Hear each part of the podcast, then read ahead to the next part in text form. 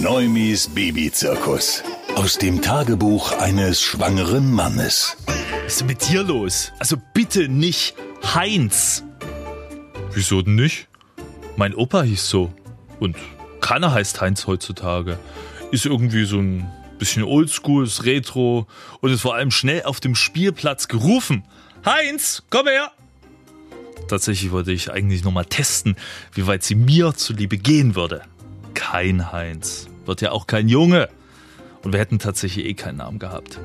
In Leipzig haben viele Mädchen in letzter Zeit den Namen Marie bekommen.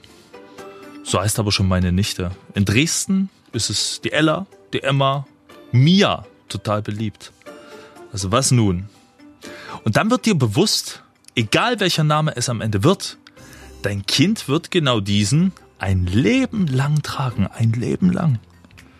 Werden ihre Freunde sie damit rufen oder gleich einen Spitznamen draus machen, wird sie im schlimmsten Fall damit gehänselt werden. Und Namen sollen ja einer Studie nach sogar über schulische Einschätzung entscheiden. Also ob du nun Mathilda oder Chantal heißt. Eigentlich total unfair.